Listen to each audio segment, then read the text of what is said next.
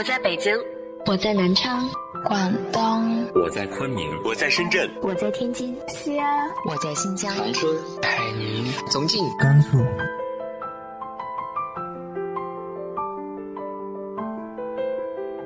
这里是 FM 幺八零八四，昨天的你的现在的未来，我是主播背着吉他的蝙蝠女侠。无论你在哪儿，这里都有我的温暖等你。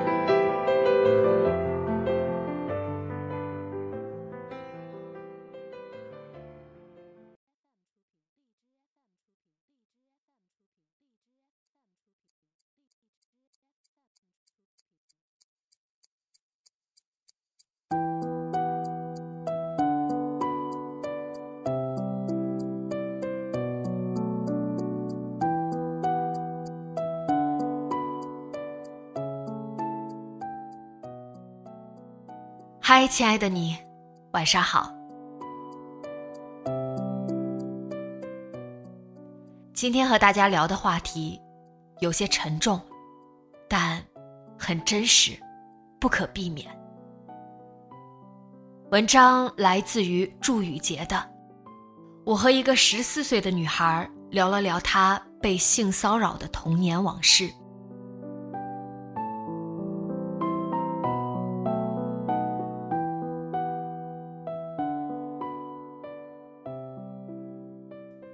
写这篇文章心情沉重，不但要直面伤害，还要直面我们古老的羞耻心。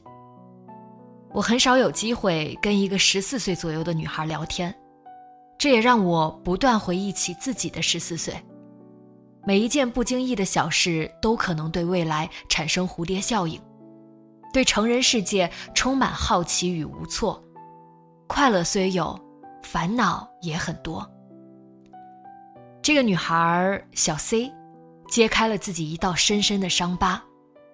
别人只想扮公主，她却愿意更多人看到自己的伤口化脓流血。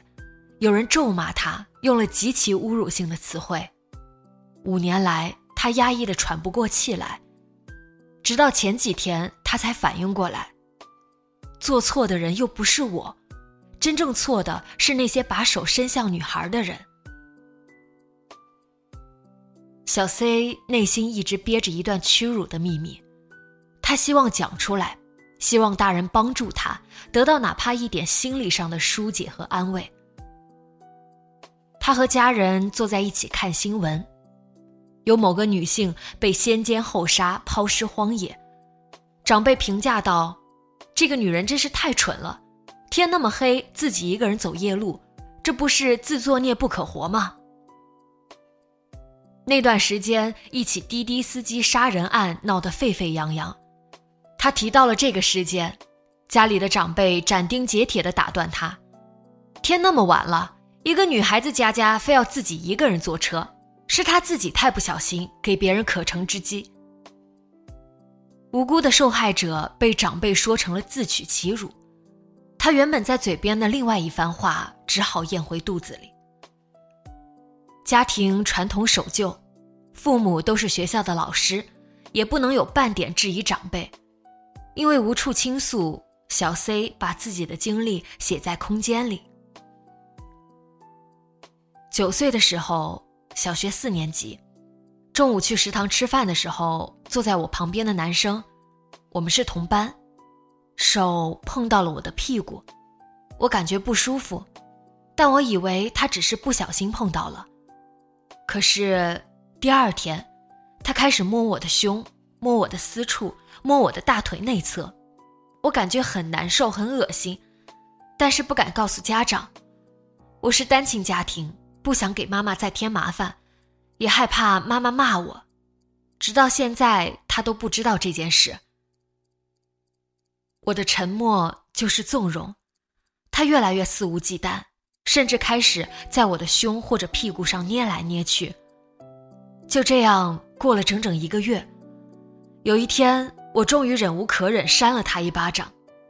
放学的时候，他把我拉进楼梯的暗角，揪着我的衣领对我说：“你要是再敢打我一下，要是敢告诉除你我以外的任何人，老子就把你强奸了。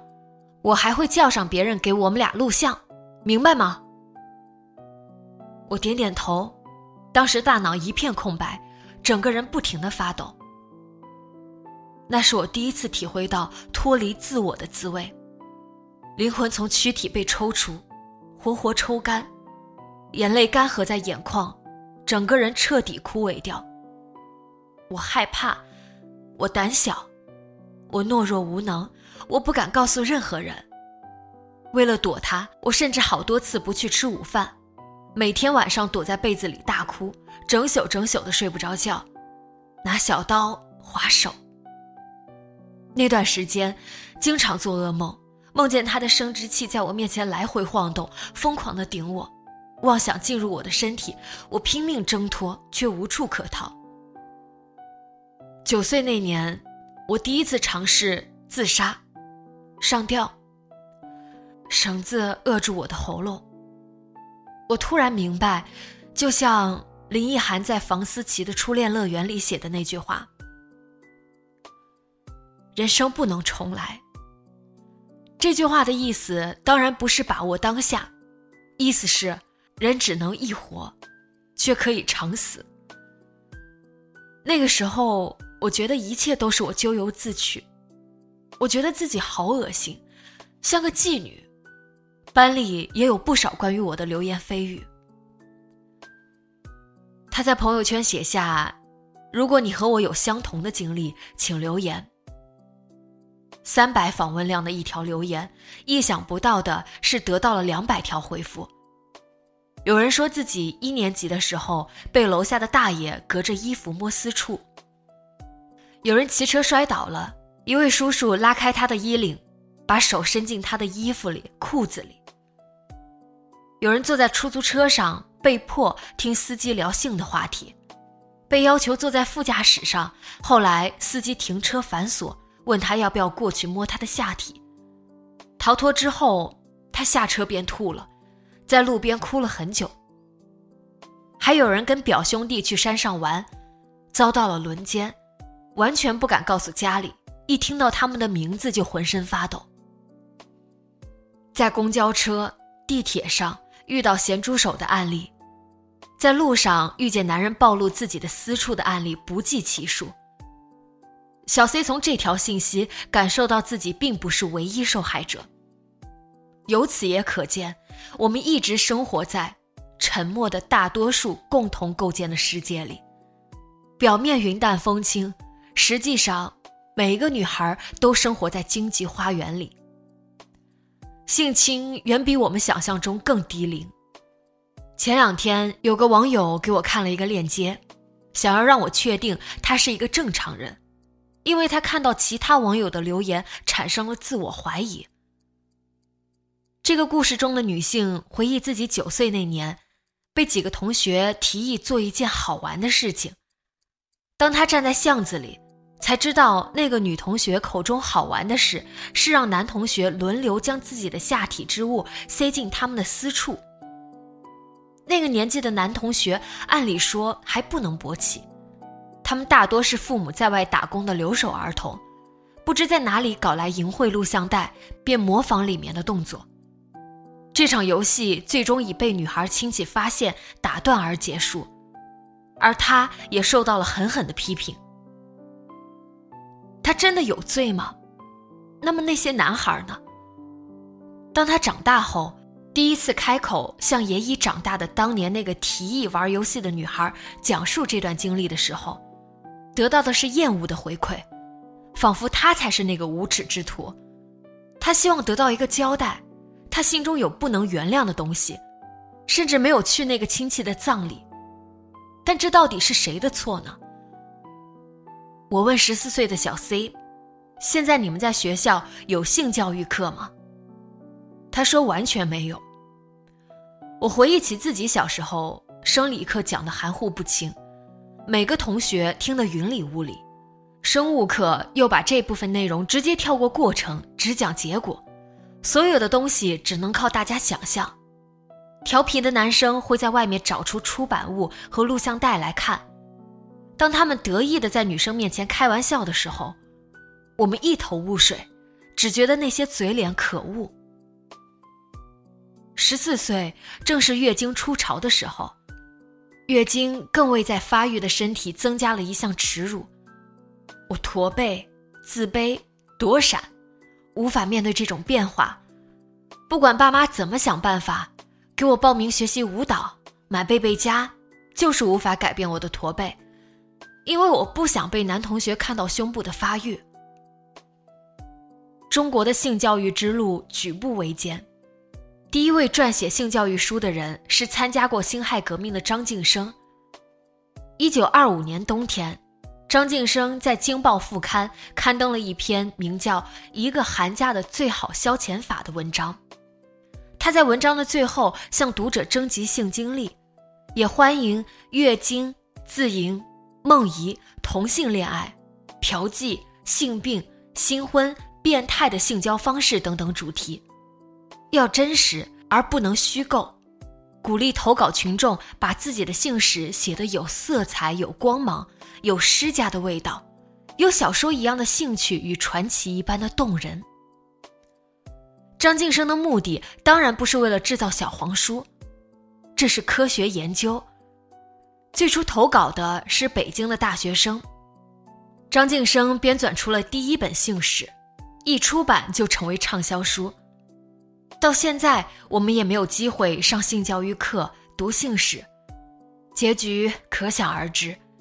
张晋生因宣传性学、毒害青年罪名被拘禁，保释出来再也不敢写了，改去研究乡村经济事业。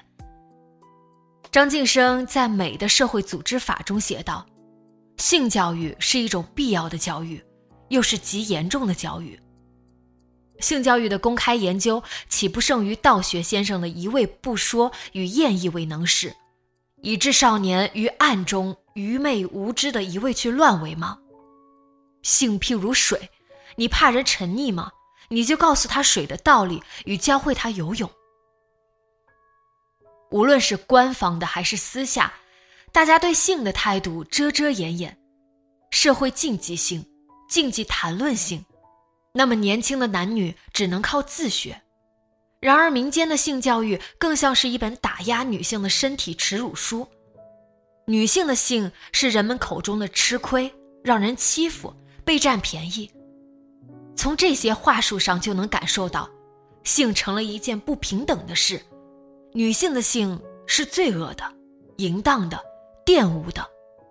在这种污名之下，为性侵提供了土壤。性欲本身也如饥饿一样，是真实存在的生理现象，不是洪水猛兽，也不是神圣的献祭。性不神圣，也不可耻，女性完全可以坦坦荡荡的谈论性、探索性、享受性。女性受到性侵，往往得不到保护，更别说同情。苍蝇不叮无缝的蛋，不是她穿着暴露，怎么会出事？会是正经女人？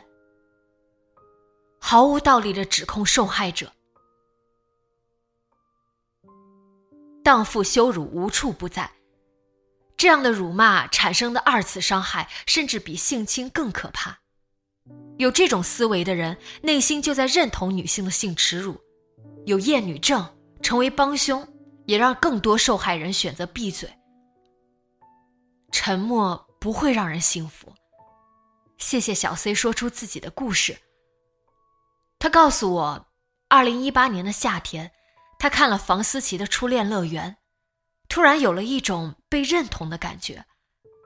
尤其是看到后记，林奕涵说：“我不愿意消费任何一个房思琪。”当时他心里想，很多房思琪甚至连被消费的机会都没有。有这样想法的时候。悲愤和无力突然占领了身体的每一个毛孔，他哭了。为什么受害人蒙受羞辱，蜷缩在角落，施害人却可以光明正大的沐浴阳光？就像小 C 发给我的图片上说的那样，失去贞操的是那些强奸犯。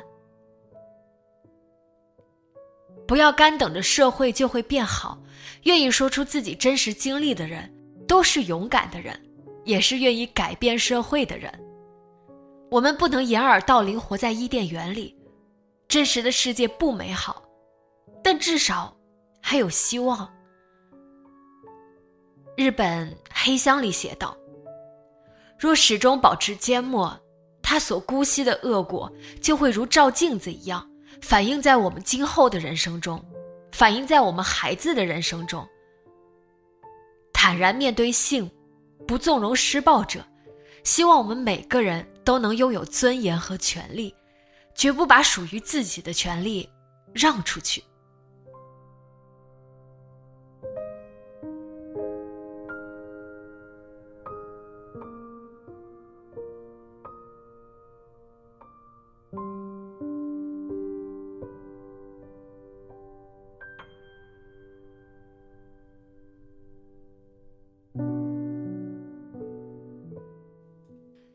你是如何看待这件事的呢？